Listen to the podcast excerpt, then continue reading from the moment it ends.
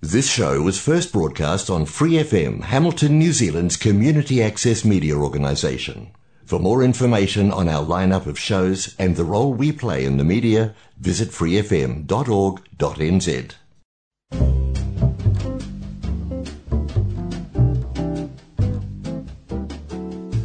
Kia ora, Brasil! O programa de rádio comunitária em Hamilton, na Nova Zelândia, para brasileiros ao redor do mundo. Que hora, New Zealand, que hora, Brasil, que hora, mundo.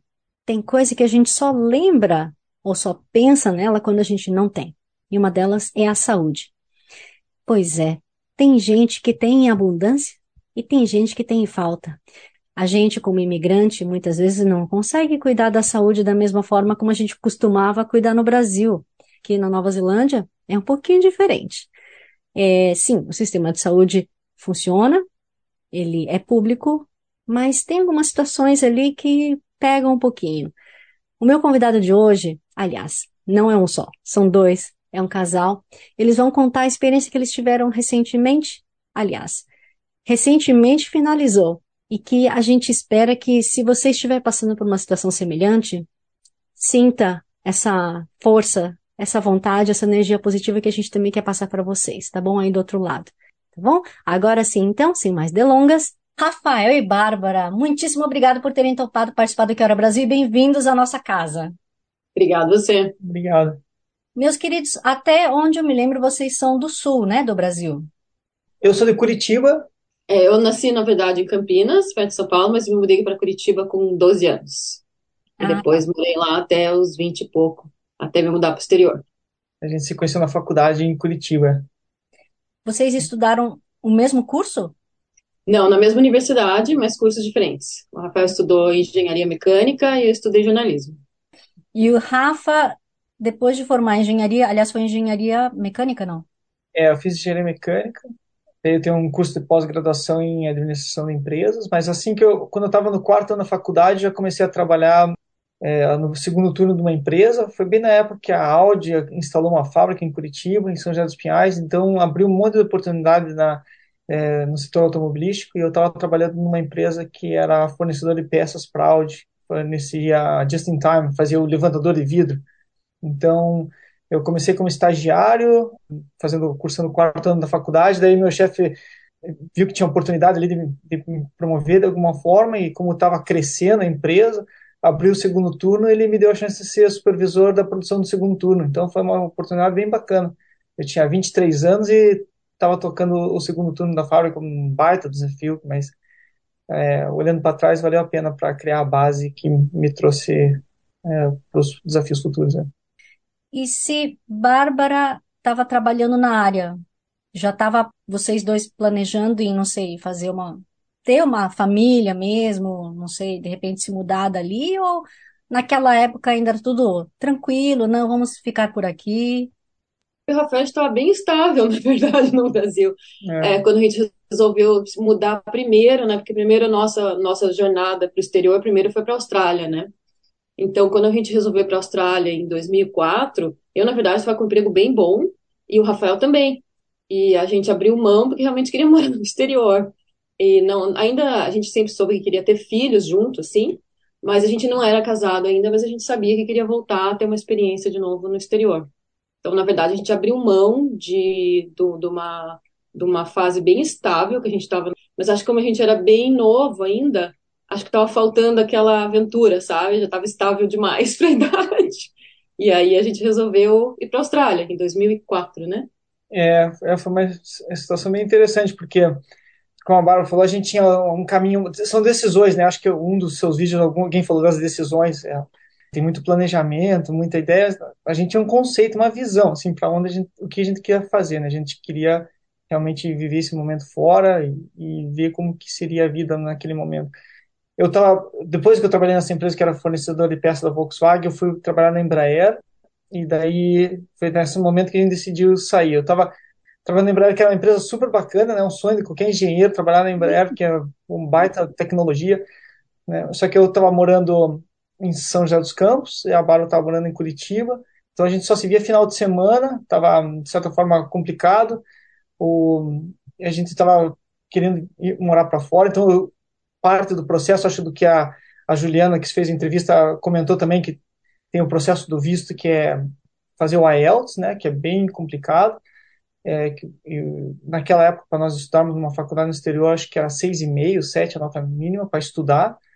E daí eu ia para São Paulo no final de semana estudar com um velhinho que ele era corretor das provas do IELTS. Ele era um inglês que tinha fugido da Segunda Guerra Mundial. Eu falava para ele, o que você está fazendo aqui em São Paulo, né? Aí ele falava, não, eu fugi da Segunda Guerra Mundial porque naquela época estava tudo bombardeado e o Brasil estava chamando estrangeiros, né? Eu era ruim no inglês. Nossa, a Bárbara tirou uma nota super boa. Aí a gente decidiu ir para a Austrália. Daí para ir para a Austrália a gente decidiu fazer um curso de, né, de, de, de extensão, um mestrado, pós-graduação. E daí para entrar no curso ela tirou a nota mínima, que era 7, 7,5, não sei quanto. 7. 7, né? É. é. Mas só que você tirou 7,5 mais, né? É, era 7 que eu é. precisava para entrar no mestrado. Eu tirei 7,5. É, e eu não tirei o mínimo. Daí eu tive que ir um mês antes para a Austrália para fazer um curso de aprimoramento do inglês para poder entrar na faculdade. E então, é, voltando ao assunto, a sua pergunta, tipo, a, a, gente tinha essa ideia de querer morar fora. Eu tinha morado na Austrália já antes em 96, fazendo intercâmbio cultural. A Bárbara tinha morado na Austrália em 96. Não, ido para a Austrália. Né? É, fiquei três meses né, na Austrália também estudando inglês. É, então foi aí que surgiu a ideia da Austrália. Eu pensei, poxa, é um lugar que a gente se identificou muito, né? Assim, pelos valores, pela é, equilíbrio social, pelo respeito um pelo outro, por ser um país muito parecido com o Brasil em muitas maneiras, porque é um país também quente, de certa forma, é, também é uma mistura de povos, mas era um país que ainda não misturou tudo, né? Então era, era bacana, porque não tinha esse negócio de preconceito, assim, de, de certa forma. A gente foi bem recebido. Mas é, voltando ao assunto de 2004, daí a gente foi para lá, foi estudar, daí eu fui um mês antes, daí a Bárbara chegou, e daí a gente começou a, a se encaixar, né? Pô, é super desafio, né? Porque é, primeiro que foi que a gente estava com uma situação bacana, a gente poderia ter escolhido um caminho mais é, estável. estável. né? Poderia, de repente, é, fazer a carreira na, nas empresas que nós estávamos tal, e fazer, poder estar lá até hoje, de repente. Mas olhando assim o meu dia a dia, eu falo, mas não é isso que eu quero, sabe? Eu não quero isso para minha vida. Um, daí também a barra foi assaltada, né? E daí eu, o meu trabalho assim, era super, a empresa era super bacana, mas era muito metódico, assim, sabe? Tipo, eu sou engenheiro de formação, mas é, aquele trabalho de engenharia assim não servia para mim de fazer a parte da engenharia. Eu, eu não, não, me atendia, tanto que hoje eu trabalho em procurement, né? Eu não trabalho com engenharia.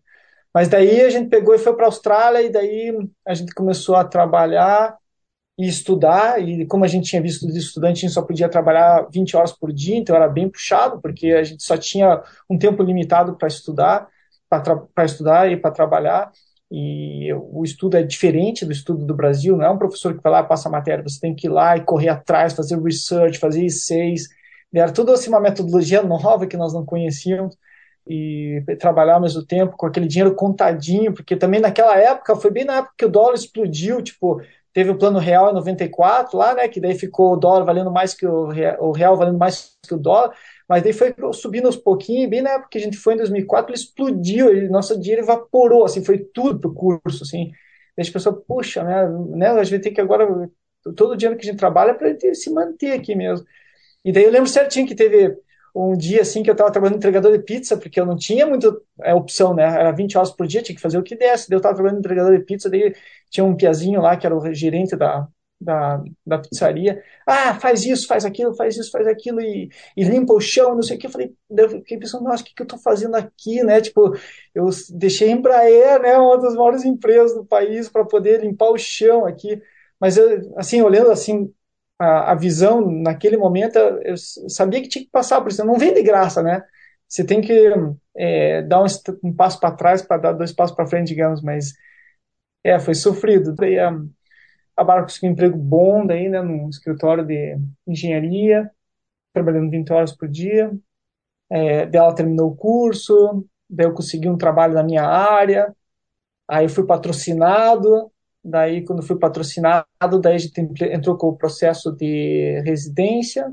Daí, quando a gente entrou com o processo de residência, é, tinham três, eram três documentos principais. Né? Eu estou falando bastante dessa parte de visto porque eu sei que é isso que se perguntou bastante para as outras pessoas.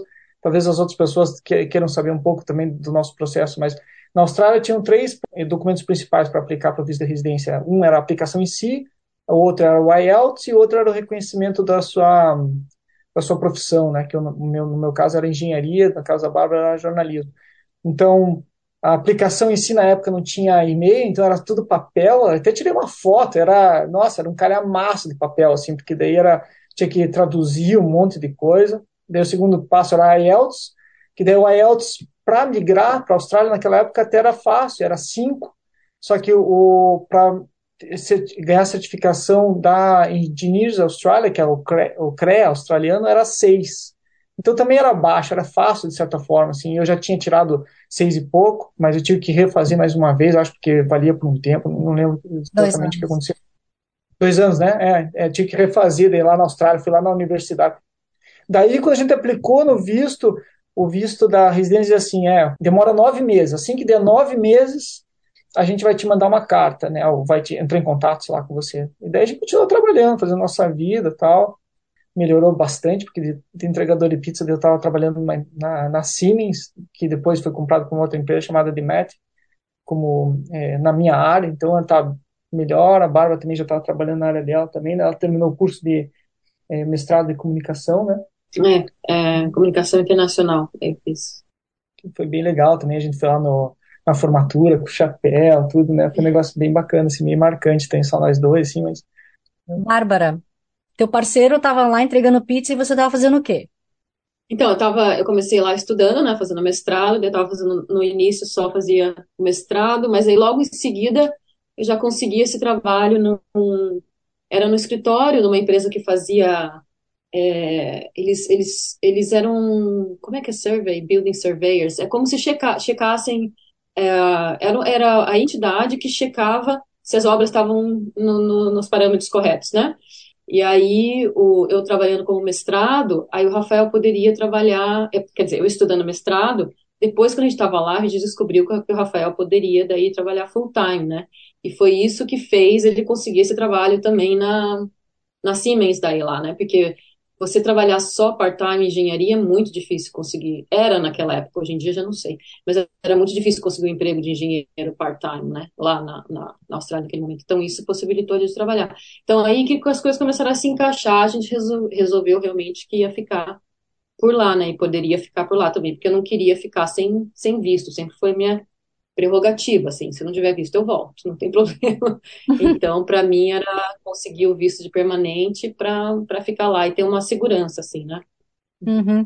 E aí vocês estavam falando então que eu interrompi, depois de nove meses, uma gestação, o governo respondeu. É, são três passos, né? São o passo lá da aplicação, o segundo era do IELTS e o terceiro era do, do meu da Austrália e da Bárbara também, que ela tinha que reconhecer o, o, o diploma dela. Porque na época era 120 pontos, eu lembro. Era 60 pontos porque era engenheiro, 30 pontos porque eu era menos, tinha menos de 30 anos, eu apliquei, tinha 29 anos, e daí era mais 20 pontos porque tinham IELTS, mínimo 6, que eles exigiam na época. Daí faltava 10. Esse 10 estava super difícil a gente conseguir. Daí a gente é, conseguiu descobrir que a gente, se a minha esposa estivesse na lista dos empregos que a Austrália precisa precisava era mais cinco, que era o caso dela. Daí faltava cinco, esse cinco estava super difícil também. Daí, quando eu comecei a trabalhar para a Siemens, eu fiz seis meses lá, daí uma dos quesitos era se eu trabalhasse na empresa australiana na minha área, eu, por seis meses eu ganhava mais cinco, daí deu 120. Daí, quando deu 120, a gente aplicou, entrou com essa papelada de documentação, e daí um cheque na época, não, não tinha nada de transferência bancária, nada, mandando um cheque pelo correio, Daí deu nove meses certinho, chegou o e-mail da imigração dizendo: é, parabéns, vocês foram, é, your application is successful, né? Daí a gente ficou bem feliz, tal, pegamos, fomos comemorar em Manly, fomos é, celebrar. Só que engraçado que na Austrália você é obrigado a sair do país e voltar. Você tem que sair da Austrália e daí quando você volta eles te dão um carimbo de residente. Você não pode pegar o carimbo de residente estando lá. Então é um processo deles lá. Daí a, gente, a maioria das pessoas vinham para Nova Zelândia, que era mais perto, né? E a gente acabou indo para Tailândia, hum. que falou, ah, vamos para Tailândia, aproveita, a gente aproveita lá um pouco também, tira uma semaninha de férias. E daí fomos lá, é, um processo bem difícil, porque a gente foi na embaixada lá, a embaixada não tinha ninguém esperando a gente, a gente não foi recebido por ninguém, a gente teve que deixar o passaporte na...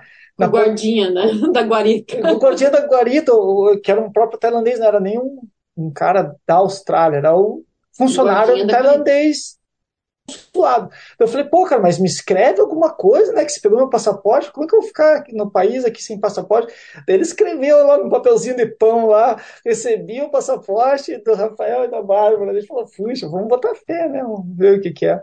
Daí deu certo, a gente deu lá só uma, mais uns dois, três dias, a gente voltou lá, pegou o passaporte, daí quando a gente voltou para a Austrália, foi super legal, porque daí você chega, sempre que você chega na imigração, é aquele momento meio tenso, assim, né? Aquele cara fica olhando para você com aquela cara meio de brabo, assim, né? Tipo, olha no teu olho, né? Meu cara olhou no, meu, olhou no passaporte, assim, olhando na minha cara. Ele tava com aquele chapéuzão, assim, de cowboy, assim, né? De australiano, bem Ozzy, assim. Ele olhou assim no passaporte, olhou na minha cara, falou assim, welcome home, mate. Falei, uou! Eu até arrepio, assim, falei, puta, obrigado, né? Que legal, cara. O cara me recebeu, assim, welcome home mesmo. Tipo, foi uma experiência bem bacana. Que legal. Nossa, mas que estranho. Eu não entendi por que, que você teve que entregar seu passaporte lá na Tailândia. Por quê? É, isso é uma requisição da Austrália, que você tem que sair do país e numa embaixada do, no exterior, eles fazem algum trâmite lá e te devolvem o passaporte como visto. Com o label, né? Na época não era visto. eletrônico, era tudo é... papel, né? Então eles tinham que colar aquele label no passaporte. É, talvez hoje em dia nem precise mais fazer Acho isso, né? Mas na época precisava, precisava sair do país e entrar de novo. Entendi, que coisa louca. É, é bem estranho, mas foi, foi legal. Né? Será que isso ainda continua? Não sei. Eu não, não sei exatamente por que, que tem essa regrinha, mas era o que acontecia. Hum.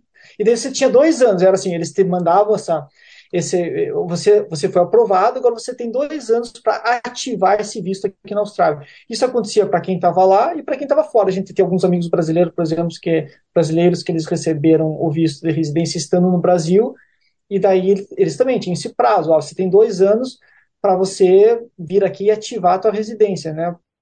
E aí, com esse passo dado, é parecido com a Nova Zelândia, então, ficou, sei lá, cinco anos ou menos, já entra com a residência permanente e depois cidadania? Não, essa residência que a gente pegou já era permanente. Ah, olha só que diferente. É, é. e daí a cidadania demorava naquela época era dois, dois anos. anos. Só é. que a gente teve que voltar para o Brasil, voltamos para o Brasil depois que eu tive o Thomas, né, mais velho, então a gente não pegou a residência. A cidadania. A, a cidadania, desculpa, a residência a gente tinha, não pegamos a cidadania.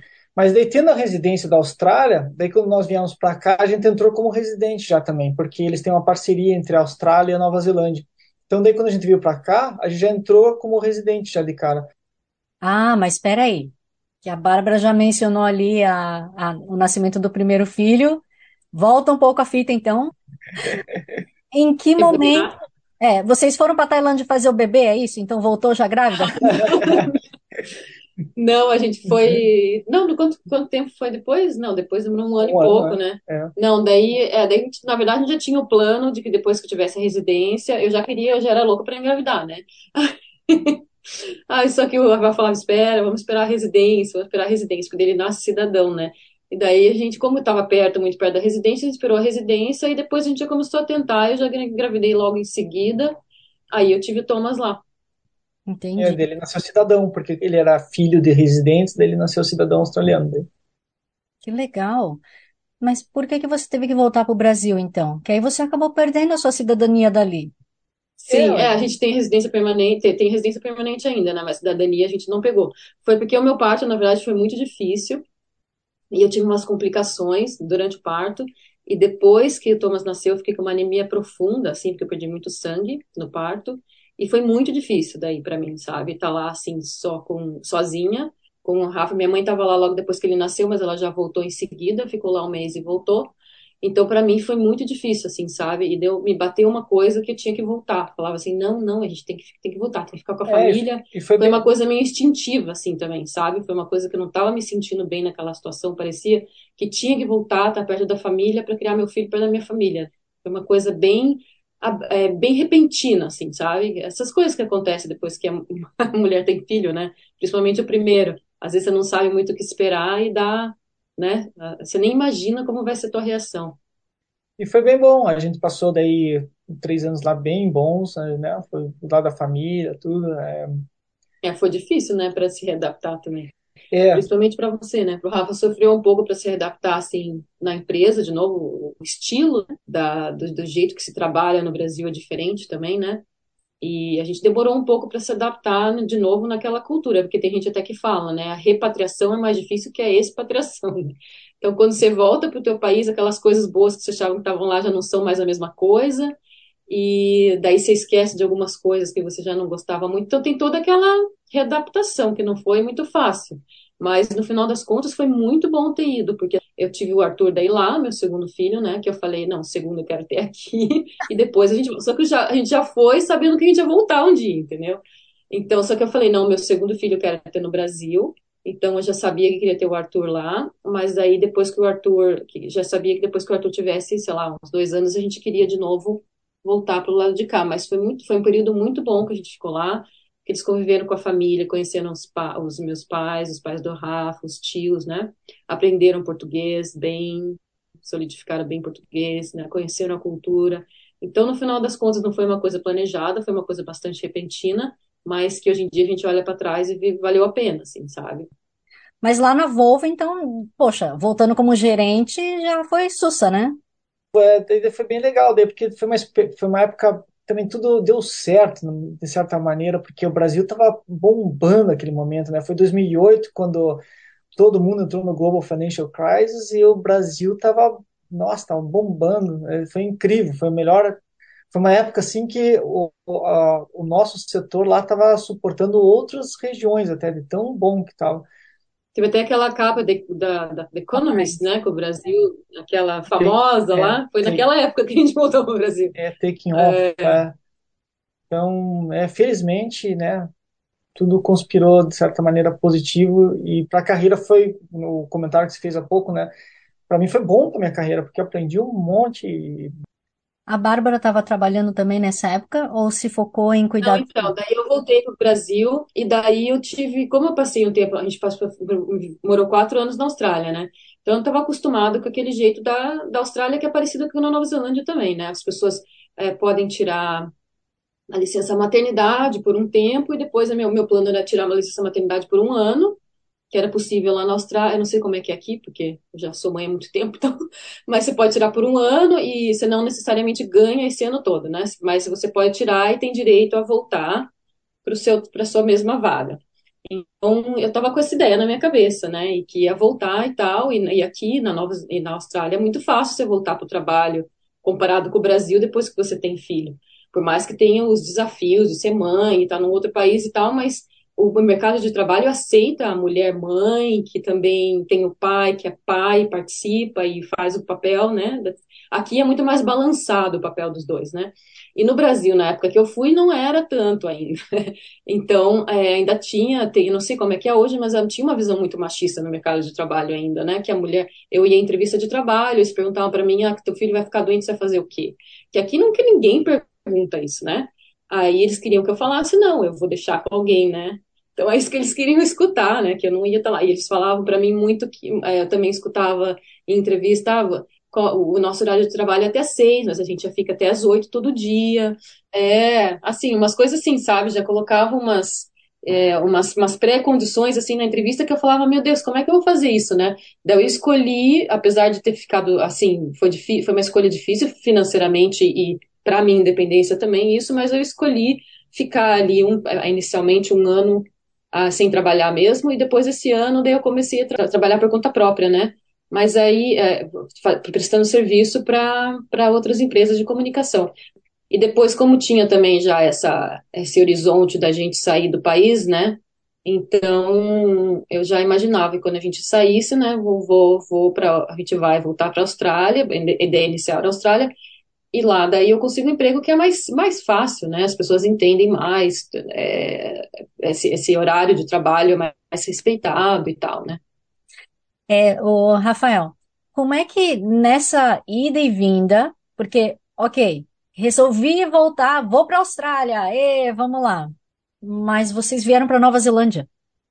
Pois é, em 2008 o Brasil estava taking off, né? E daí em 2014, 2015 tava o, o míssil, o míssil começou a, a cair. Daí eu já não estava mais na Volvo, estava na Electrolux, daí e, e começaram a demitir, demitir, demitir gente. E eu comecei a ver que o cenário não estava muito bom e a gente estava querendo voltar já. E a Bárbara comentou por que não a Nova Zelândia também? Porque a Nova Zelândia tem acordo com a Austrália e a gente poderia trabalhar legalmente lá, porque a gente tem visto. E daí eu tenho um amigo meu da, da, da Electrolux que ele, a gente trabalhava bem perto, assim, na, no mesmo departamento de procurement, e daí ele passava na minha mesa quando ia tomar café, e um dia ele falou, pô, eu tô querendo ir para Nova Zelândia estudar, você, será que gente não pode conversar para saber como você fez para estudar na Austrália tal? E a gente começou a conversar, e daí um dia falou para mim, pô, Rafael, você, você viu que tá cheio de, tem umas vagas lá na, na Fish and Paykel? É, para mim, and Paykel era australiana, porque era muito popular na Austrália. Eu não sabia que era, mesmo estando no, no mercado de eletrodomésticos, eu não sabia que era Nova Zelândia. Daí, aí ele falou, não, é da Nova Zelândia. Até esse colega está aqui também no Brasil, está aqui na Nova Zelândia agora, o René é o nome dele. E daí eu, eu peguei e apliquei para uma vaga do Brasil, é, para a área de, de procurement, para ser gerente de categoria, né, que a gente chama, que é cuidar de algumas categorias. E daí não, o processo foi meio intenso, assim, você teve que fazer videoconferência, tal, é, mas gravar uns vídeos. Eles faziam uma pergunta, você gravava um vídeo, daí mandava. Foi a única vez que eu participei de um processo desse, foi interessante até. E daí eu recebi uma resposta depois, isso foi em abril de 2015, dizendo que não deu. Ah, tudo bem, paciência, né? Continua aqui trabalhando tal, e a gente ver o que, que vai dar. Daí, em agosto, eles me ligaram de volta. Aí eles me ligaram, Rafael, você ficou muito perto na outra vez, no processo de seleção, e a, a vaga reabriu. Você está interessado? Eu falei, puxa, agora vai dar certo, né? Os caras estão me ligando, nem apliquei, os caras estão me ligando. Aí, a, aí fiz o processo de volta, daí com a gestora tal, e, e daí eles me ligaram de volta e falaram, puxa, Rafael, não deu. É, encontramos uma pessoa local, né? Então daí não teria custo de relocar tal. Mas a gente gostou de você, ela falou. É, fica em contato. Eu falei assim: você gostou de mim? Você quer que eu fique em contato? Então estou indo aí te visitar. Eu falou: o quê? Você vir me visitar? Eu falei: não, não te garanto nada. Porque como a gente tinha esse visto da Austrália de residência que ele tem que ser renovado a cada cinco anos, a cada cinco anos você tem que pisar na Austrália. Então, é, a gente já estava combinando uma viagem para a Austrália em outubro de 2015, de qualquer jeito, para poder renovar esse visto e tentar arranjar emprego lá também, né? Era um motivo também para tentar fazer entrevista de novo e ver se ficava. Porque é uma das, eu, eu não queria vir para cá com duas crianças sem emprego, sabe? Eu já queria, né? Quando como a gente podia trabalhar na Austrália ou na Nova Zelândia, eu falei assim, não, primeiro a gente consegue emprego, depois a gente vai para lá, né? É, que fica tudo mais fácil, né? Porque como a Bárbara falou, o custo é alto, tal, né? E chegar lá sem emprego com com a moeda desvalorizada, ainda evapora, né? Evapora rápido. Então, o ideal mesmo seria chegar no emprego. Daí nós viemos para cá, nós fomos para a Austrália em outubro, visitamos lá alguns amigos, mas daí a nossa viagem mesmo foi a Nova Zelândia. A gente foi lá, ficou acho que dois dias só, e daí já voltamos para Nova Zelândia, porque era aquele voo da, da Lanchile, né? Que ela sai de São, sai de São Paulo, é para Chile, Chile, Auckland, Auckland, Sydney. E daí na volta a mesma ah. coisa, ele sai de Sydney, vai para Auckland e daí volta para Chile. Então ele ia parar aqui de qualquer jeito, uh, em Auckland.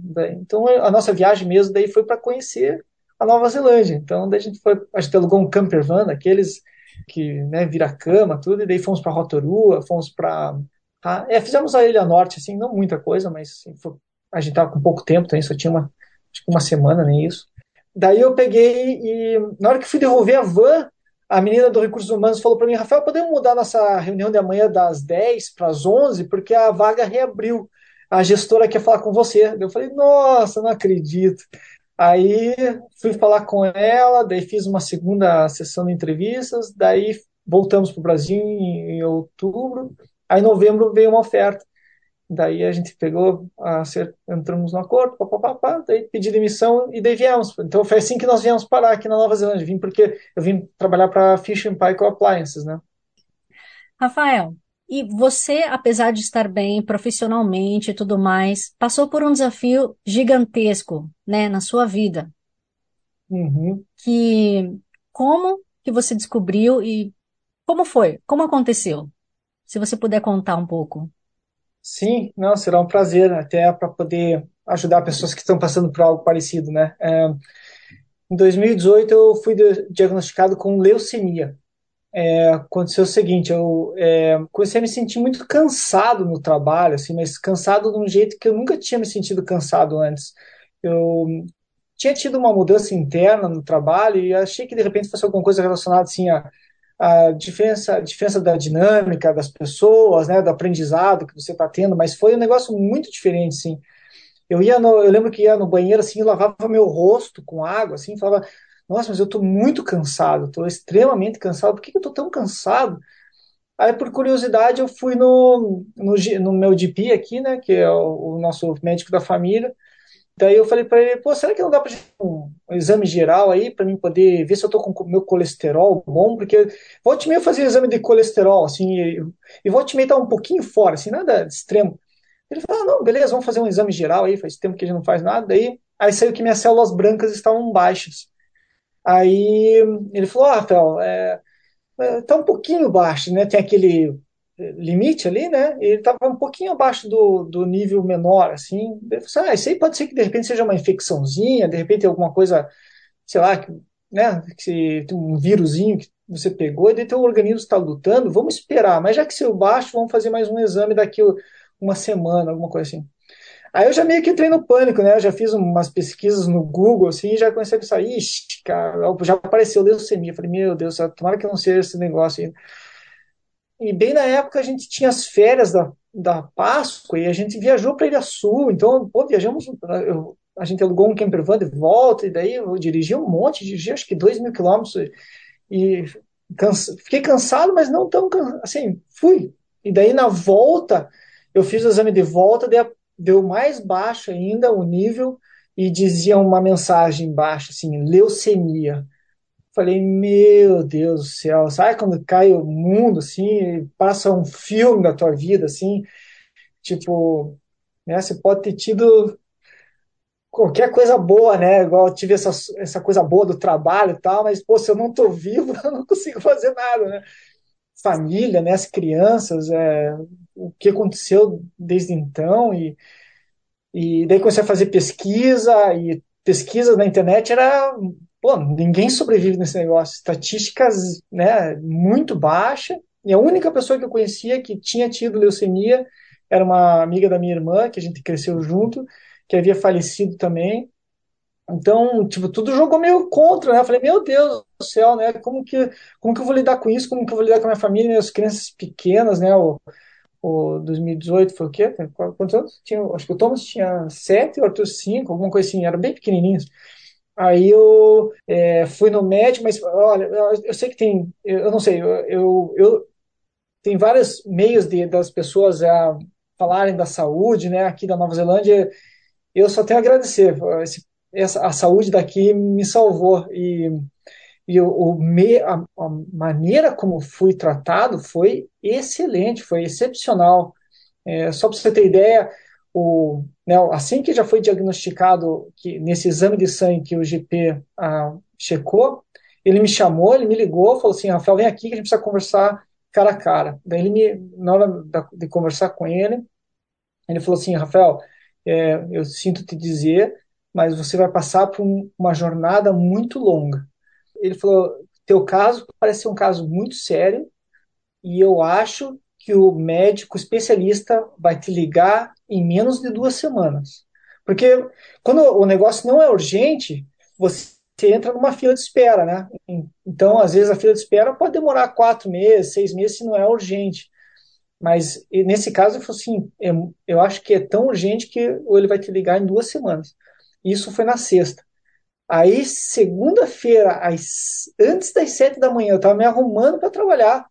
O hematologista me ligou, falou: Rafael, acabei de receber o seu é, resultado de exame, eu quero que você venha aqui, porque eu vou tirar o sangue e eu vou olhar no microscópio para ver se realmente o exame que o lab test fez, que foi apresentado. Nossa, mas assim, super bacana. É, e tudo sistema público, né? A gente não tinha, não tem, é, não é. tem plano de saúde privado. Na hora que eu, na hora que eu tava estacionando o carro, e o cara me ligou de volta, Rafael, pô, já tô te esperando. Ah, falei, não, já tô chegando aí, eu, tô estacionando, já tô chegando aí. Aí eu fui... Não, eles ficaram tão preocupados, né? Porque o, até o GP do Rafael falou, olhou para ele quando viu o resultado do exame e falou: Você tá bem? Porque ele ficou surpreso que o Rafael estava tão bem na frente dele, assim, porque ele meio que quis entender que ele podia cair a qualquer momento, assim. É, ele falou assim, deixa cair morrer ele, a qualquer momento. Ele sabe? quis me examinar assim, falou assim, pô, você não tem nenhum roxo, cara, porque parece que quem tem leucemia começa a ficar muito com manchas roxas. Assim, se fosse, você não tem roxo, cara, começou a querer achar outros sintomas, porque meus sintomas eram, eram muito leves para o exame, né? É, para um negócio tão sério, assim, sabe? E daí, tá, fiz o exame, o exame confirmou de volta, daí ele falou, Rafael, preciso que você venha aqui amanhã, a gente vai fazer a biópsia. Daí faz uma biópsia, faz no quadril, daí lá... Um pedacinho do osso, assim, é, um cilindrinho. É, um, faz um vácuo, assim, daí o cara pegou, fez a biópsia no dia seguinte, daí... O resultado saiu no mesmo dia, né? Acho que saiu no mesmo dia. No mesmo dia a gente voltou lá de noite. É, daí ele falou assim, eu quero que você venha aqui, venha com sua esposa, daí na hora que a gente chegou no consultório, já a enfermeira já pegou na mão da Bárbara, assim, falei, puta, mensagem, já veio notícia ruim, né? Porque ela foi muito, assim, muito legal, assim, sabe? Tipo, é até difícil falar, lembrar, assim. Aí, aí ele perguntou pra gente, assim, é, mas conta um pouco mais de vocês, né? Tipo, vocês têm filhos, tal? A gente falou, é, a gente tem dois filhos, né? E ele falou, daí ele falou de volta, né? Você vai passar por uma jornada muito longa agora. E daí eu vim para casa, né? Liguei para minha, para minha chefe e tal, perguntando. Falei para ela o que estava acontecendo, né? Que ia ter que começar um tratamento e tal. Daí eu, a empresa foi super legal comigo, assim, sabe? Tipo, me apoiou bastante, me manteve no trabalho, né? Que foi uma coisa boa, é, mesmo não indo para Daí cheguei em casa e liguei para meus pais. Infelizmente, meus pais puderam vir. Minha mãe e meu pai pegaram o primeiro voo que estava saindo do Brasil, já vieram para cá, que foi muito bacana também, porque daí teve o apoio da minha mãe, que minha mãe ela, é da, da, ela é da área médica, ela foi instrumentadora cirúrgica por muitos anos, então ela tem esse contato com o hospital tal, que foi bom, e daí também, de certa forma, tirou a carga da Bárbara, que daí ela pôde cuidar das crianças, continuar trabalhando também. Mas enquanto eles não chegavam, porque o voo é longo, né, demora dois dias, no dia seguinte eu já fui para o hospital, para o Auckland Hospital, e daí eles colocaram um catéter aqui no peito, eles fazem um furo aqui, até tem uma cicatrizinha, nem aparece muito, mas eles fazem um furo aqui, e daí esse catéter vai ter essa veia mais grossa, porque daí é, é por onde eu recebi a quimioterapia, e onde eu recebi a transfusão de sangue, e onde eles faziam o exame. Daí eu fui para a unidade do hospital, que é uma unidade do hospital dedicada a doenças do sangue. A, é, a doenças do sangue, né? Que é a leucemia a, e outras lá, que é linfoma, a, não sei o que, tal, tal, tal. Daí cheguei lá, aí o hematologista desse hospital veio falar comigo e falou assim, ó, oh, Rafael, é, vou te dizer o seguinte, agora nós vamos, esse vai ser o tratamento e você tem a opção de escolher tomar essa droga, uma droga aqui que é, está sobre, como é que chama? Trial, teste. né? É, Clinical trial. Em teste, é. Uhum. Só que já está 10 anos, ela falou, ela já está 10 anos, já está bem avançado. É um teste que está sendo usado é, em todos os países do Commonwealth, liderado pela Inglaterra. E se você quiser fazer parte, você tem que assinar esse termo aqui. Daí eu comecei a ler o termo, dizia assim: é, quero apenas informar de que essa droga foi proibida nos Estados Unidos porque os caras usaram overdose e matou um monte de gente. Eu falei, caramba, cara, eu vou usar esse negócio que deve ser uma bomba esse negócio aqui, né? É, mas depois você lê direito as coisas não é bem assim, né? É, mas é que, que passou na minha cabeça foi isso, né? E daí, e daí, essa mesma médica pegou e falou para mim assim, ó, só quero te dizer o seguinte, que é que cada paciente tem uma situação diferente, né? É, e, e, dentro da leucemia, depois você começa a aprender as coisas, né? Quem, é, você acaba virando especialista da doença, né? É. Daí, tipo, daí eu aprendi, né? Primeiro, leucemia. Pô, puta merda, foda. Aí tem duas, dois tipos de leucemia. Tem o AML, AML que é a Acute Myeloid Leucemia, e um outro que era não era tão grave. É crônico, é o crônico e o agudo. É, né? o crônico e o agudo. Eu tinha o agudo, que é o que mais mata. Eu falei, puta, era outra notícia ruim. Embaixo do agudo tinha, tem um monte de subtipos lá, daqueles negócios. Ah, você é da área da farmácia, você vai entender. É, eu lá o Y com X, papapá, daí eu tinha o tal do E821, que é o cromossomo lá transversal 8 virou com 21. Sei lá, você deve entender melhor do que eu isso. Mas daí aí o, o cara falou que esse era um dos quatro tipos que eles entendem bem. Daí ele falou assim: por você ter o 821 e por você ser jovem, nós e você está bem fisicamente, porque eu, eu, faço bastante esporte, ele falou: nós vamos fazer um programa para você que vai ser bombardeado em, em, quimioterapia. Porque outras pessoas, têm, muita gente tem que fazer transplante, e transplante tem mais risco, porque às vezes o transplante não, não é aceito pela pessoa. Então, só que a, a, gente não sabia disso tudo, né? A gente estava descobrindo. Não, e foi tudo muito rápido, né? Nesse momento que o Rafael fez o exame de sangue até entrar no hospital, e ser internado foi o quê? Uma, Uma semana? semana? É. Então a gente teve que. mudou a vida assim. Né? Porque tudo isso eu lidando também com a minha emoção, com a emoção das crianças, com os pais do Rafael vindo e entendendo na minha cabeça que ele tinha que ficar seis meses no hospital, ele também, né? principalmente ele se situando na cabeça dele que ele vai ter que passar por uma luta pela vida dele é, eu apavorada, porque né, eu não sabia o que, que ia acontecer né, com ele, e daí como é que as crianças iam reagir, eu ficava pensando nas crianças, como é que eu falo para as crianças, como é que eu conto, como é que eu lido com isso, e daí, é, é, então foi, foi, uma, foi muito rápido, foi tudo muito rápido, assim, em uma semana a gente teve que colocar, teve que, a nossa cabeça teve que funcionar de uma maneira completamente diferente, eu tive que me, falar no trabalho lá, né, que eu ia ter que ficar, eu fiquei uma semana daí afastada, para esperar os pais do Rafael chegarem, porque como ele ia ficar, o médico falou já para o Rafael no primeiro dia que ele foi, que ele, né, ó, você vai ser internado amanhã no hospital, mas você tem que se preparar, e tua família tem que preparar, que é um tratamento de seis meses, você não vai fazendo mais nada por seis meses. Então, é, é, é, é o tempo, é, é, doença que mais te mantém no hospital, uma das doenças que mais você tem tratamento no hospital. É. Então, você tem que se preparar para isso, tua família tem que se preparar para isso. Então, assim, era uma coisa muito muito chocante, diferente. A gente nem imaginava, né? Tipo, não tem ninguém na família que teve câncer, nem na minha, nem na dele, nenhum tipo de câncer. É. Então, assim, não é uma coisa que é comum pra gente, sabe? E isso veio do, é uma da, é, e é um câncer também que não tem um motivo claro porque ele teve. Ninguém sabe, é um mistério, porque né, a leucemia do, do, que ele teve não tem, não tem uma causa. Uma causa seria se ele tivesse trabalhado numa indústria química, alguma coisa assim, mas nunca, nunca aconteceu isso.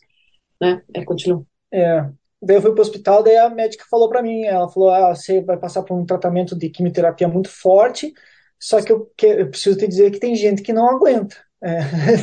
tipo, vocês são bem transparentes, né? Eu falei, não, fazer o quê? Tem outra opção? Vamos nessa, né? Aí o tratamento de quimioterapia, acho que muita gente conhece quimioterapia de câncer de mama ou de próstata, né? acho que são os mais comuns, mas o meu é, e eu, pelo que eu ouvi falar, também não sou especialista desses outros, eu ouvi falar que esses outros caras fazem uma vez intercalados, assim, daí vai para casa, tal. O meu foi assim, foram quatro sessões. A primeira sessão era dez dias, todo dia, três vezes por dia. Era assim, de manhã, pau, eh, os caras botavam o negócio no catéter, aí recebia a, a, a, dosagem e daí ficava mal, né? Mal, mal, mal, mal, mal, mal, mal. Nossa, super ruim. É, dez dias. Dez dias seguidos. Daí tem, dois, tem duas Três coisas. Três vezes por dia, né? Três vezes por dia. E daí... Alguns dias foram duas vezes por dia, mas foi esses dez primeiros dias foi mais intenso, assim, que eles. Foi. É, daí três, é, usando três drogas, e, e, uma delas foi essa bomba lá, que foi proibida nos Estados Unidos. Eu, usei, eu tomei duas bombas dessa, que era a tal da Target é, Drug, que eles chamam, porque diz que um dos desafios da câncer é que quando o cara tem tratamento de quimioterapia, o, a quimioterapia mata todas as células, as boas e as ruins. E esse é um trial para que ele vá só na ruim. E que eu agradeço muito de ter tido essa oportunidade, porque eu acredito que deve ter sido uma das coisas que me salvou também. Mas daí tem duas coisas ruins. Tem uma coisa ruim que você fica mal, vomita, né? Fica super ruim. E daí outra coisa ruim, daí quando você, a quimioterapia te, a quimioterapia praticamente te mata, você fica sem nada no corpo, e daí refloresce tudo, né? Então, acho que é por isso que eu tô tão falante hoje, porque minhas células são todas novinhas, tô, tô tudo cheio de células novas aqui. Aí, eu, aí ele refloresce, só que enquanto nesse processo de reflorescer, você está lá na baixa, você está suscetível a doenças. Então, por exemplo, agora, por exemplo, talvez um de nós aqui tenha algum vírusinhos que nosso próprio corpo está combatendo. No caso, se você está com o teu organismo super desprotegido, você está super suscetível a, a, pegar uma infecção. E pega. E daí aconteceu o seguinte: eu peguei esses 10, fiquei esses 10 dias, esses 10 dias eu tomei a injeção e daí peguei chickenpox. É varicela, né? Chickenpox? O que, que é? Chickenpox é catapora. Catapora, é catapora. Sei lá, peguei, catapora, daí peguei catapora. Imagina doença de criança, peguei catapora no hospital, daí peguei. Não, e esse, esse lugar que eles ficam lá no, no hospital, que é ali no Auckland Hospital, né? É o que é, o, que é, a, que é o, a ala de doenças do sangue, ela é toda toda isolada, né? Então a gente passou por tudo isso que o pessoal passou pelo Covid agora, a gente já estava treinado, porque a gente tinha que entrar, limpar a mão com álcool, é, tinha que, nesses momentos que o Rafael estava mais fraco, tinha que limpar os alimentos que a gente levava por fora, você tinha que usar em algum, esse momento que ele estava com chickenpox, ele ficou completamente isolado. Que isolado um a, mês. A médica um que entrava, entrava com touca e, e, e roupa, então assim, eles realmente têm um cuidado muito grande, porque essa, essa essa quimioterapia, ela mata todas as células de defesa do, do corpo deles, né? Então eles não podem, se eles estão com chickenpox e pegam mais uma coisa, é muito arriscado.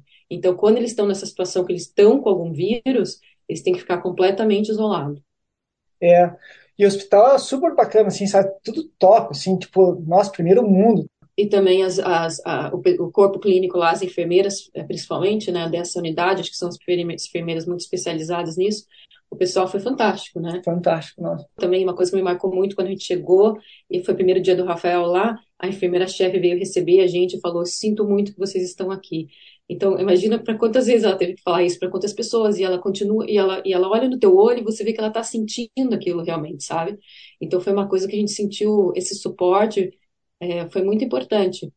É, e falando do mental de volta, você vê, vê, gente morrer, né? Tipo, você vê que de repente fechou lá a ala, tá cheio de médico. Pô, morreu mais um. Eu, eu dividi quarto com quatro pessoas, é, três pessoas, né? Geralmente os quartos eram com quatro de quatro pessoas, né? É, então tem a ala feminina e a ala masculina. E o meu melhor amigo, que eu fiz mais amizade, assim, que foi uma pessoa muito legal comigo, porque às vezes eu tava vomitando, passando mal pra caramba, ele falava, pô, Rafael, chupa uma bala aqui, ó, eu tenho essa bala aqui, ó, vamos pedir para a enfermeira trazer um sorvete, cara, um sorvete de limão que ajuda a aliviar. Eu era uma pessoa, uma vez eu tava, uma vez, a pior vez, eu passei super, super mal, ele, ele se levantou da cama, bateu nas minhas costas, e ele faleceu. Putz, foi super difícil, sabe, de, de ir no funeral, assim, e ver, então... Ele mais outros dois que eu conhecia bem, outros três, desculpa, morreram. Então, tipo, é uma benção estar vivo, é uma benção, é uma, tipo assim, é um milagre de Deus mesmo, assim, tipo, você bota várias coisas em perspectiva, sabe, você começa a apreciar um monte de coisa, apreciar toda vez que você vê uma árvore, um céu, a família, né, cada momento, assim, um momento de gratidão, assim mesmo, tipo, é, você bota várias coisas em perspectiva. Bárbara, uma coisa que você não mencionou muito, mas eu acredito que seja porque dói até um pouquinho, né? Provavelmente. Na hora que você recebeu a notícia, você recebeu do Rafael ou você recebeu do, do médico? Não, do Rafael. Ele te ligou ou ele falou pessoalmente? Não, não, falou pessoalmente. Ele falou, vamos conversar. Eu falei, ai, ai. Daí eu não acreditava. Ele falou, não, eu tô com leucemia. Eu falei, não. Sabe? Eu falei, não, não é possível, tá errado isso daí. Eu falei para ele, não pode ser. Para mim não era concebível assim que ele tinha leucemia, porque né, é, como, é mais comum leucemia tem criança ou depois de 60 anos, né? Eu falei, não, ele sempre foi saudável, nunca teve nada, é, come bem, se exercita tal. Daí eu, eu, meio que fiquei em negação, assim, um tempo. Eu falei, não, até sair essa biópsia, eu não vou acreditar que você tem leucemia. E daí, só depois da biópsia que, assim, daí meio que eu dei uma boa caída, assim, sabe? Eu fiquei muito mal. Eu fiquei assim, eu não conseguia parar de chorar por um, alguns dias, assim, eu falo, as pessoas falavam, eu começava a falar com alguém e dava uma angústia, assim, então eu tive, e minha perna tremia, eu fiquei num estado, fiquei, fiquei bastante ruim. E, e, na verdade, o Rafael, no começo, ele ficou chocado, mas depois ele entrou num, num modo guerreiro, assim. Tipo, ele falou: Eu já vou escrever, vou raspar minha cabeça, já vou ficar pronto para esse negócio. E daí, eu vendo como ele estava, eu falei: Eu não posso ficar assim, né? Se ele está assim, por que, que eu vou ficar assim? Então, daí, aquilo também me deu força para eu sair daquele meu estado meio que de choque, que também ajudou muito minha sogra vir aqui, né? Meu sogro, isso ajudou bastante. Eu não sei como é que eu faria se eu não fosse se eles não pudessem ter vindo, porque foi assim essencial, porque a gente meio que dividiu todas as tarefas, eu fiquei trabalhando e né, é, cuidando das crianças ali, o psicológico, o emocional. A minha sogra ficou direto com o Rafael lá no hospital. Eu ia visitar sempre, também, todo dia, mas assim, eu não, não, não precisei, porque se ela não tivesse vindo, eu teria que ficado lá, porque todo mundo tem um acompanhante, né? Porque é uma situação tão. A pessoa precisa tanta ajuda, assim, que alguém fica lá. E meu sogro ficou aqui nessa, nessa logística das crianças enquanto eu estava trabalhando, ele buscava na escola, levava da escola, então cada um meio que teve seu papel, assim, sabe? E a gente, isso tudo ajudou bastante, mas foi, assim, nos primeiros dias, foi uma coisa bem chocante, assim, para mim. Uhum. Rafael, em algum momento você achou que você não ia sair bem? Olha, é, eu falei assim, tipo, eu tenho esse negócio e a opção que eu tenho é fazer esse tratamento. Eu, vamos nessa. É, mas se eu é, ia ficar vivo, eu tinha essa dúvida até ah, mês passado. Foi mês passado que o hematologista me deu discharge. Porque o, depois que você acaba o tratamento, você ainda tem risco de relapse por 3 a 5 anos. E agora, mês passado, deu quatro anos e ele me liberou. Até deu um abração nele. Falei, pô, doutor Tim, muito obrigado, obrigado. Então é um negócio que fica na cabeça constantemente, porque é, esse negócio de Covid, até mesmo pegava uma gripe, alguma coisa, e eu tinha que fazer exame de sangue no início todo mês. Daí agora, esse último ano, eu estava fazendo a cada três meses. Aí quando caiu um pouquinho fora, eu falei, meu Deus, voltou esse negócio. Daí já vinha aquele, todo aquele filme, puta, vou ter que passar por tudo isso de volta, porque o médico mesmo falava, se você é, tiver um relapse, a gente vai te tratar desse, desse jeito, tal, tal, tal. Então, tipo, já tava, já tava no, nos planos, sabe? Poderia acontecer. Uhum. Rafael e Bárbara, depois de passar por toda essa tormenta, e agora que você recebeu sua alta, Rafael, o que que o céu é o seu limite? Que planos que vem aí para frente? O que que você quer atingir? Alcançar? É, a gente, a gente tem tudo já, né? Às vezes a, a gente é, tá, tá, eu tô num grupo de lote, até às vezes eu falo assim, não, eu já acertei na lote, cara, já, já tenho tudo, né? Tipo, não, só pensando assim, como a gente é abençoado, né? Graças a Deus. A vida, acho que ela é cheia de altos e baixos para todo mundo, né? Todo mundo tem seus altos e baixos e, e... até tem uma um quote do Charles Darwin, né, que ele fala, né, que não é o mais intelectual nem o mais forte que sobrevive, né, mas é o que mais se adapta, né. Então, é, eu acho que um pouco, acho que tudo isso assim que a gente passou, assim, né, tipo estar bem, em paz, né, acho que é isso que é mais importa, né. Tipo, claro que tem sonhos, né, tem um monte de sonhos, mas é, é o que vier tá bom, não tem nada assim que tipo tem que fazer alguma coisa assim, mas é tem continuar vendo meus filhos crescerem bem, felizes, saudáveis, né? E Bárbara, o que, você almeja? Acho que é mais ou menos isso. Acho que a gente, depois que passa por uma experiência dessas, assim, você volta para trás, né, e pensa quando a saúde te afeta, quando a saúde afeta a tua família, assim, você dá uma e vê que as coisas, o que, que realmente é importante, né, o que que é extra, né? É, para refletir no que você tem e admirar, apreciar, que às vezes o, o melhor de tudo já está disponível, né? Pois é. Rafael, e, mas eu queria dar mais um parabéns também, porque você foi atrás do médico, né? Quantos homens que são fortões, né? São resistentes e falam assim, não, eu não preciso ir para o médico, imagina, só, sei lá, fraqueza minha, eu vou dormir, tomo uma cerveja e amanhã tô bem. É, e era questão de semanas. Se eu não tivesse visto o médico em semanas, eu estaria morto, porque era acute, né, que chama o negócio. O negócio começou a, a se espalhar tão rápido que tinha que ser imediato. Então, realmente, se eu não tivesse visto o médico, poderia, talvez não estivesse aqui hoje. É, o corpo dá sinais, né? Então, se você está percebendo que tem alguma coisa fora, tem que buscar realmente o médico. Pois é. Rafael e Bárbara, aquele momento da perguntinha mágica que eu vou pedir para vocês escolherem uma música brasileira e dedicar para alguém. A gente escolheu já, né? É, tem uma banda que eu gosto muito do sul do Brasil, é chamada Das Aranha. Não sei se já ouviu falar. Acho que não. Não? É, das Aranhas vem, acho que, o nome de uma ilha na frente de Florianópolis, que é a Ilha das Aranhas, mas daí eles chamam de Ilha, ilha das Aranhas. Daí tem um novo disco agora que eles fizeram 30 anos, e daí tem uma música chamada é, Você Sabe, e nela eu quero dedicar pro tá aqui no fundo musical. E eu quero dedicar ela no para todos os imigrantes como nós e também para todo mundo que está passando por alguma situação difícil de saúde ou que já passou por alguma situação difícil de saúde. Então fica aí para os imigrantes, né, que a gente está constantemente vencendo o impossível e para quem passou por algum momento difícil de saúde que também conseguiu vencer, que tenha força para os próximos. Pois é. Então, bom, eu sei que você já tem a saúde, mas desejo mais saúde ainda e que mesmo que vocês não tenham uma, um plano assim muito claro do tipo, ah, quero, sei lá, ir para tal lugar, ou quero fazer tal coisa, que esse, esse seu sonho de continuar feliz, né, com a família coesa, possa ter a permissão divina, que vocês possam realizar esse sonho. Obrigado. Uma das coisas que talvez eu acho que eu não falei, que é, seria legal ter falado, é que quando eu fazia pesquisa, nunca encontrava uma pessoa que tinha sido curada.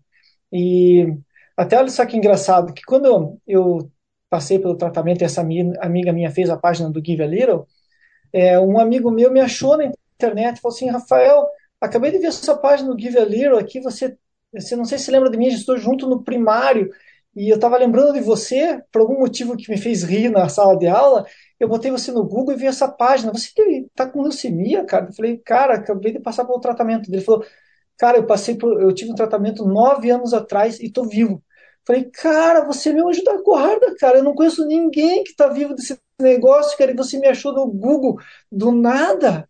Como é que é isso, cara? Eu estou com contato com ele até hoje.